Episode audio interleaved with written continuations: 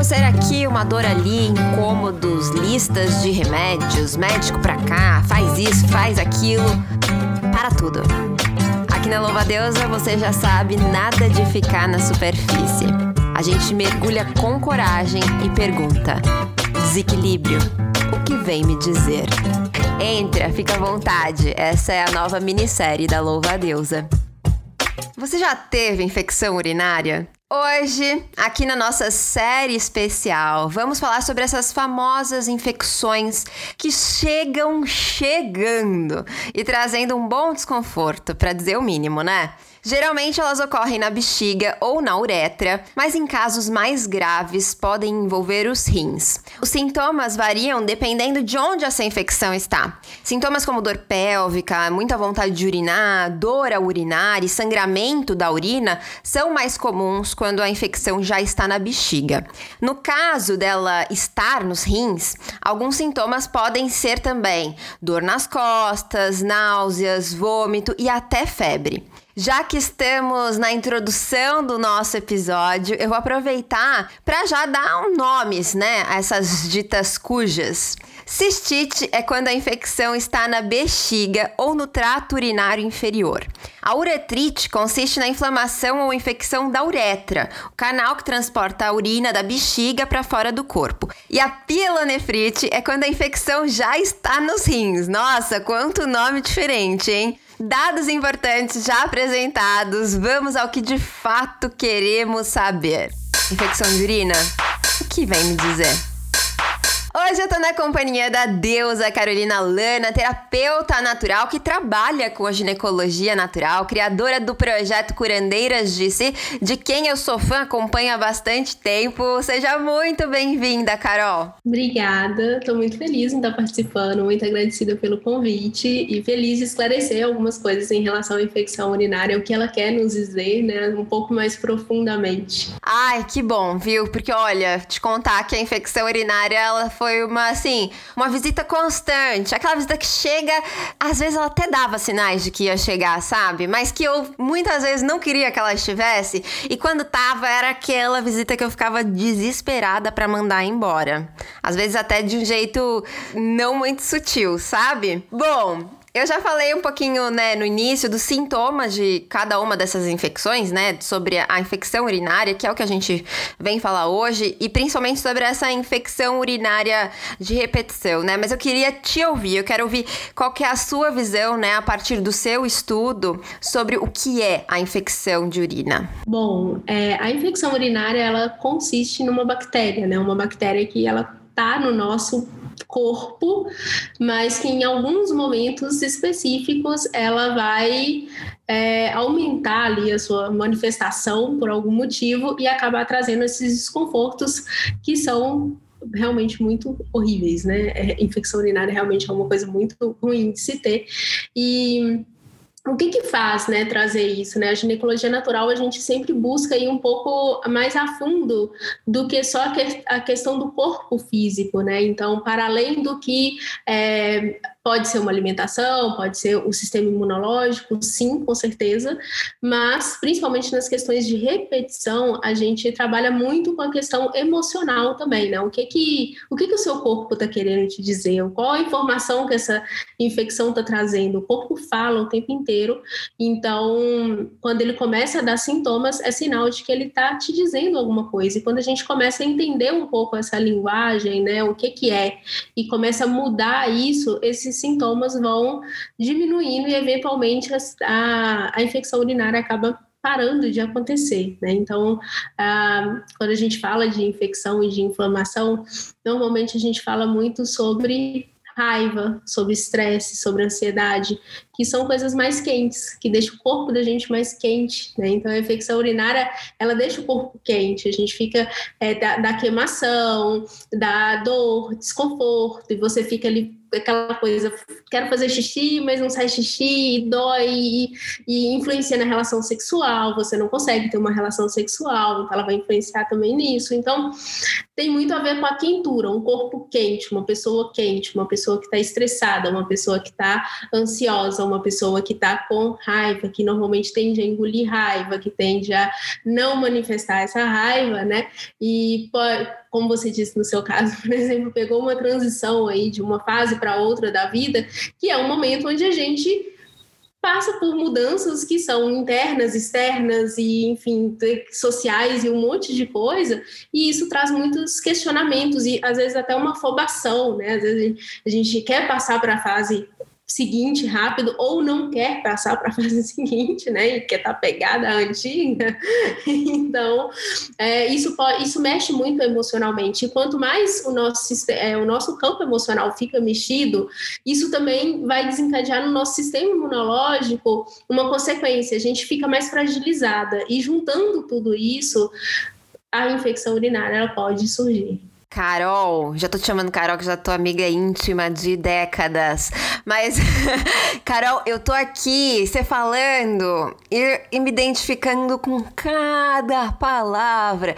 Porque quente sou uma sagitariana extremamente quente, assim, no sentido da raiva, inclusive, né? Eu sempre me descrevi como uma pessoa é, raivosa. A raiva é uma, uma, uma, parte muito importante da minha personalidade, que hoje eu entendo que mais importante do que lutar contra a raiva é saber como utilizá-la, né, na minha vida, inclusive para me favorecer, e ela, sou muito grata à minha raiva porque ela me impulsionou a tomar atitudes importantes no tempo certo. Mas, assim, tudo que você foi descrevendo escrevendo ansiedade. Gente, me identificando super com cada uma dessas características, em algumas fases de forma exacerbada e até, né, desequilibrada mesmo, né? Hoje, de uma maneira mais suave, mais sutil, a infecção de urina, ela não me faz mais. Nossa, faz muito tempo que não me faz visitas. E por falar nisso, eu lembro de escutar muito que é, era comum, era normal a gente ter uma infecção de urina por ano e que só era preocupante se passasse de três.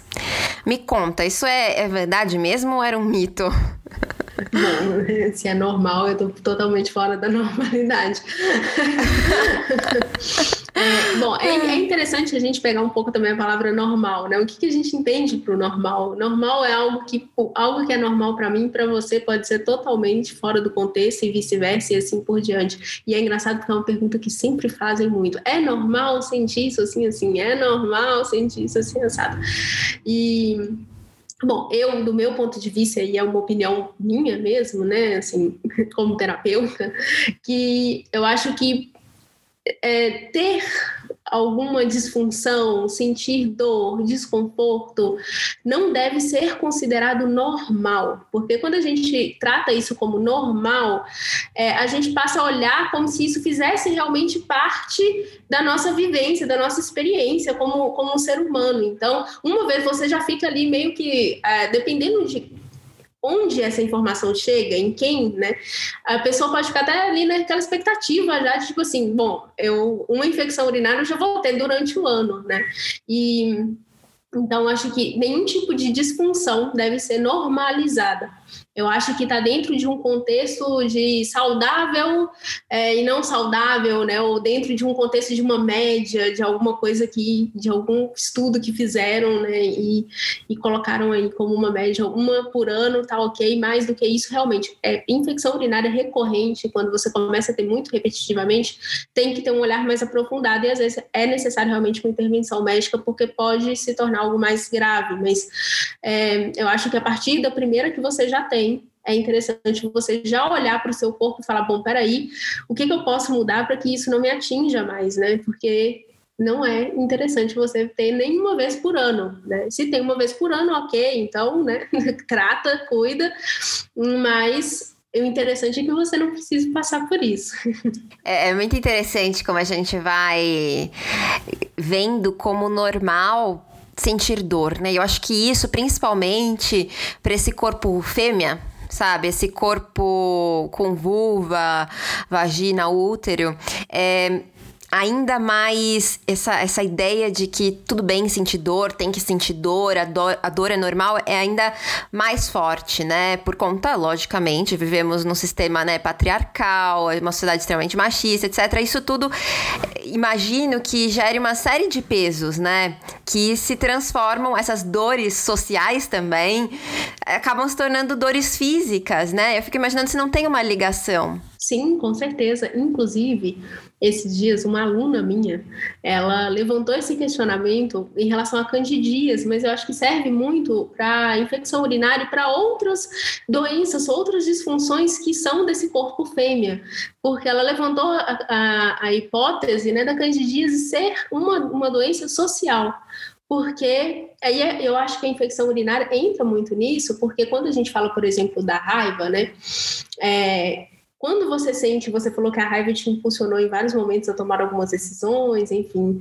É, a raiva normalmente ela aparece quando a gente vai colocar algum tipo de limite. E ah, esse corpo fêmea ele é ensinado a estar sempre em doação ao outro a estar sempre disponível ao outro, a sempre agradar ao outro, a servir ao outro, a servir seja a, a, a sociedade, seja a família, sempre ao outro e nunca a si mesma.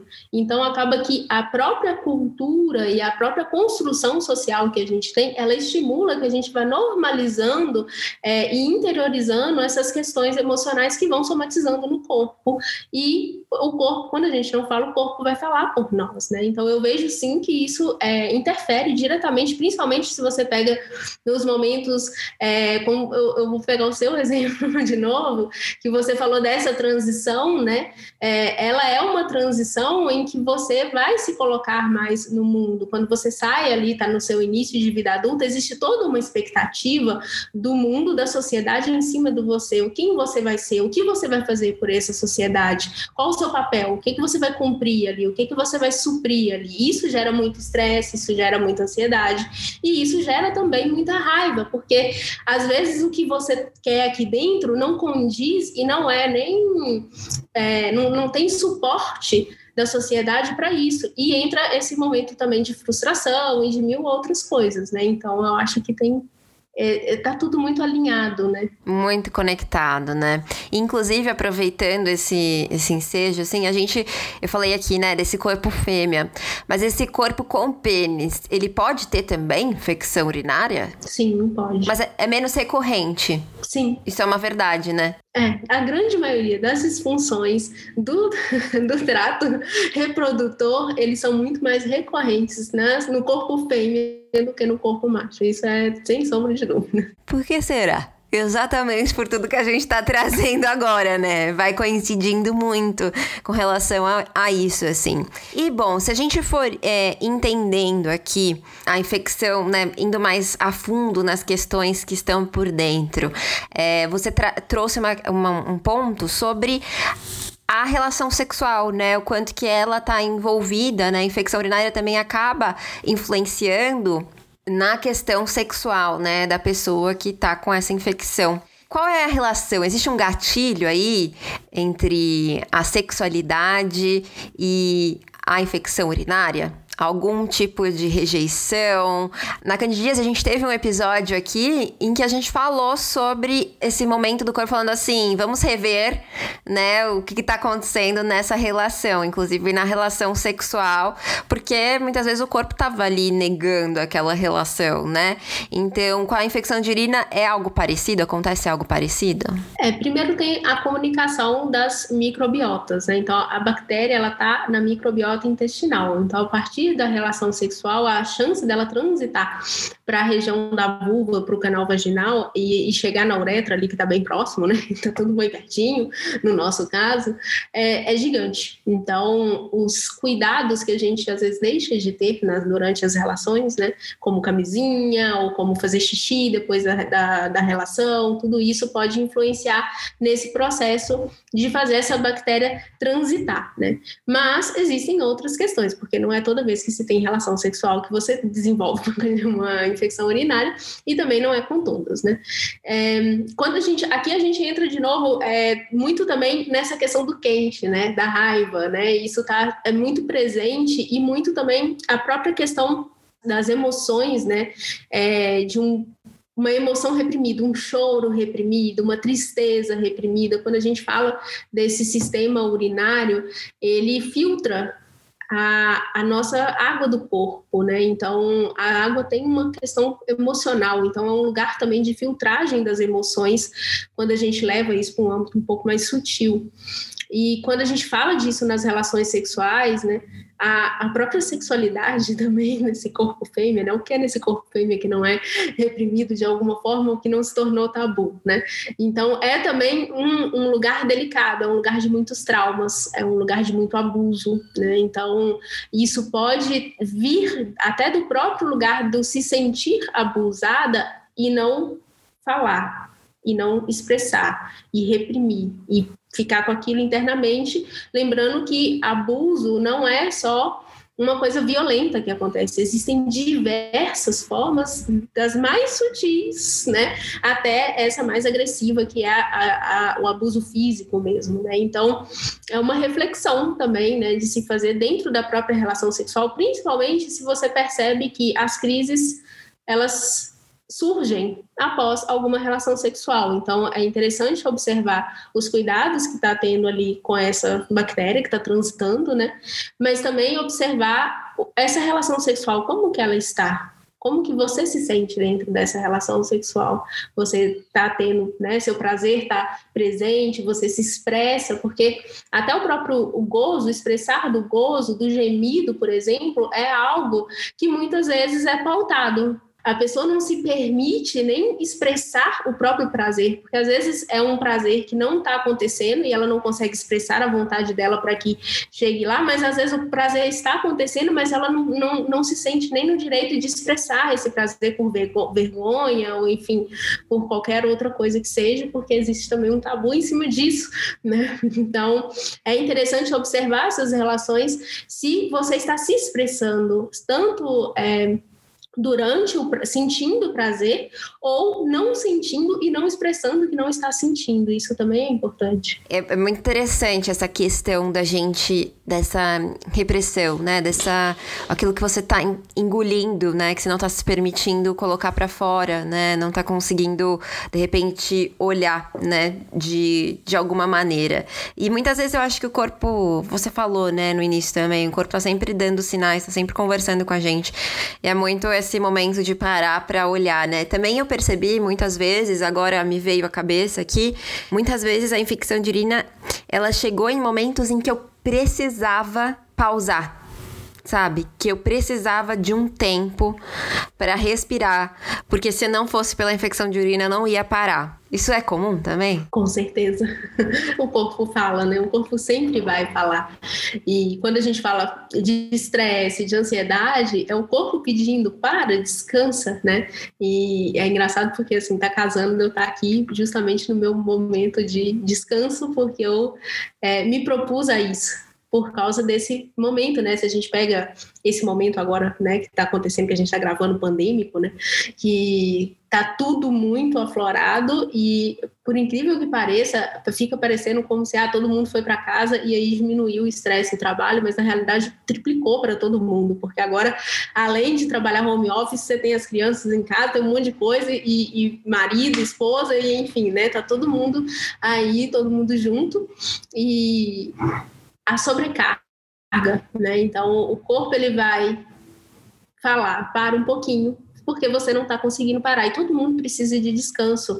E é lembrar que esse corpo fêmea ele é cíclico, então tem momentos do ciclo em que é, é necessário você desacelerar. O corpo pede isso. E se você impulsiona isso muito forte, se você vai forçando isso, né, é, ele vai te dá um jeito de puxar o freio de mão de uma vez.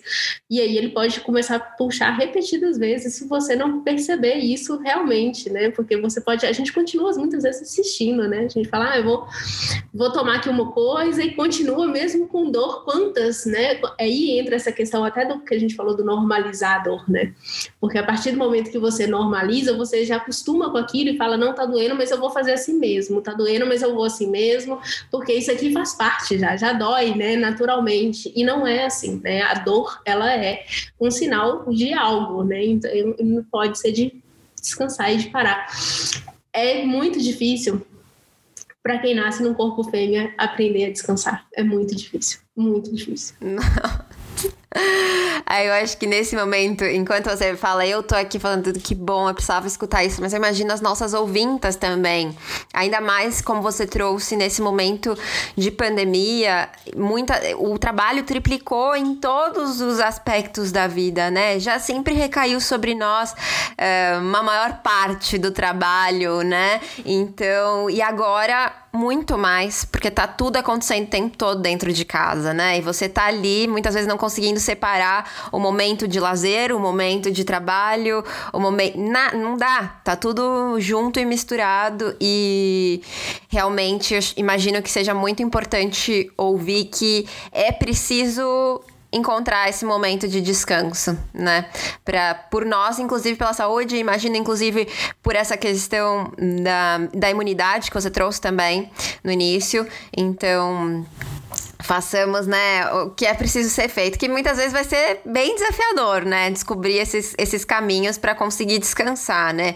Mas, aproveitando então esse, esse momento, o que, que a gente pode incluir no nosso dia a dia, de hábitos mesmo, na nossa rotina, para conseguir, de certa forma, eu não sei se é possível, mas tentar evitar a, a infecção de urina, assim. Ou então, pelo menos, dá uma forcinha para que ela não apareça com tanta frequência. Sim, tomar sol, beber água, respirar, porque a gente respira e a gente não percebe que a gente respira. E respirar traz presença, né? Eu sempre falo muito sobre essa questão de estar presente, porque quando você está presente, você está por inteiro. Então, o, você faz tudo com mais atenção, né? Com, com um ritmo um pouco mais sintonizado com, com o seu ritmo interno. Manter uma alimentação que seja realmente, acho que buscar, né? A alimentação, ela é a prevenção de tudo, ela é o nosso maior remédio que não é remédio porque remédio, enfim, normalmente quando tem alguma coisa a gente toma, mas ela é a base de sustentação do corpo. Então, a gente acha que justamente por esse momento que está todo mundo tão sobrecarregado, a alimentação sofreu muito, porque teve algumas pessoas que resolveram mudar drasticamente, tipo assim, então agora eu vou comer bem, mas também teve aquele outro lado de, bom, eu quero o que é mais prático, mais fácil. E daí entra muito industrializado, tem muito sódio, muito açúcar, né, muita gordura. Então é tentar realmente buscar se alimentar de uma forma mais natural, que o seu corpo que supra realmente, né, a necessidade do seu corpo e principalmente para quem é menstruante, na fase de pré-menstruação, dar um gás no sol, na água, fortalecer o sistema imunológico, né? Então, através da, da, alimentação, porque é uma fase onde o sistema imunológico tende a dar uma queda. Então, dependendo da fragilidade que está ali, a, a crise ela tende a aparecer mais nessas fases. Não é uma regra, mas para quem sente isso no próprio corpo, né?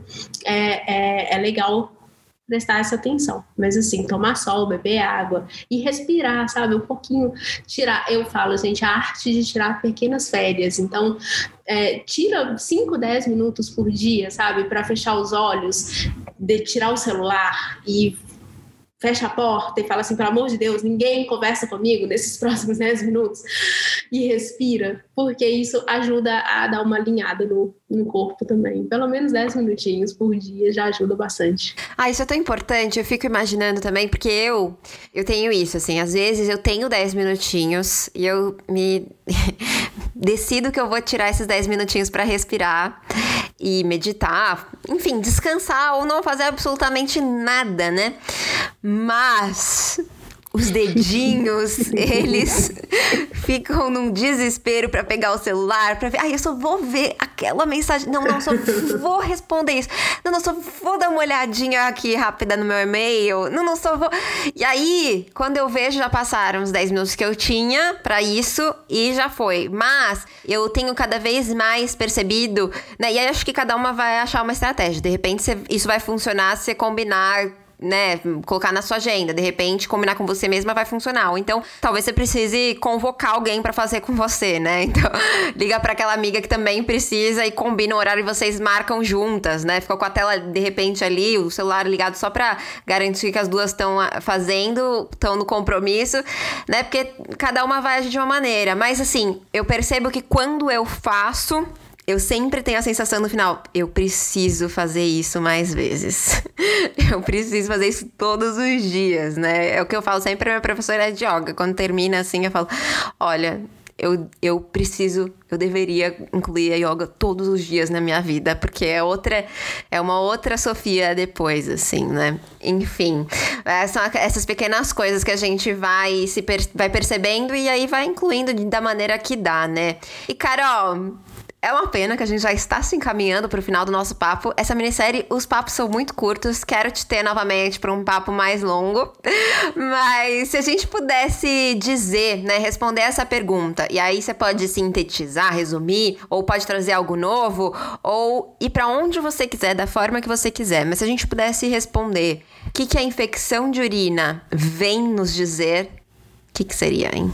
Eu acho que ela vem dizer para gente tirar proveito das lições da vida, das lições emocionais, das lições do dia a dia, é, ensinar a gente a filtrar e a eliminar, é lembrar também que esse sistema ele filtra e ele elimina do nosso corpo, né, aquilo que, que já não, não faz mais sentido e usufruir de cada experiência que a vida vai trazendo. Então, a pró até a própria, né, infecção urinária, quando estiver vivenciando ela, é tentar olhar para esse momento, né, filtrar aquilo que faz sentido daquilo que já não faz sentido mais e usufruir de cada experiência que a vida traz para gente como aprendizado. Vamos usufruir então de cada experiência que a vida traz. Eu usufruí muito desse nosso papo. Sou muito grata por ter você aqui hoje e acho que conseguimos em conjunto tornar a infecção de urina aquela amiga um pouco mais conhecida, né? Então eu sou muito, muito grata pelo nosso papo, Carol.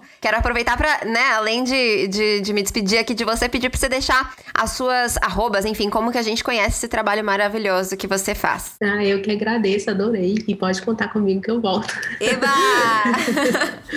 é, bom, eu tô no Instagram, arroba curandeirasdeci, tem o site curandeirasdeci.com.br. É Curandeiras e Si é o nome do projeto projeto e é onde me encontra aí em todas as redes aí online. Ah, é tão lindo esse nome, eu gosto muito. Obrigada mesmo, mais uma vez. E para você, ouvinta, apenas desejo as coisas mais lindas, que mergulhe cada vez mais no universo que é o seu corpo e perceba o quão integrado ele tá com o seu íntimo. Não precisa ficar com vergonha por aqui. Nessa casa a gente recebe todo mundo sem restrições. Todo mundo é livre para ser quem é e falar do que quiser. Você é sempre muito bem-vinda, deusa. Até a próxima!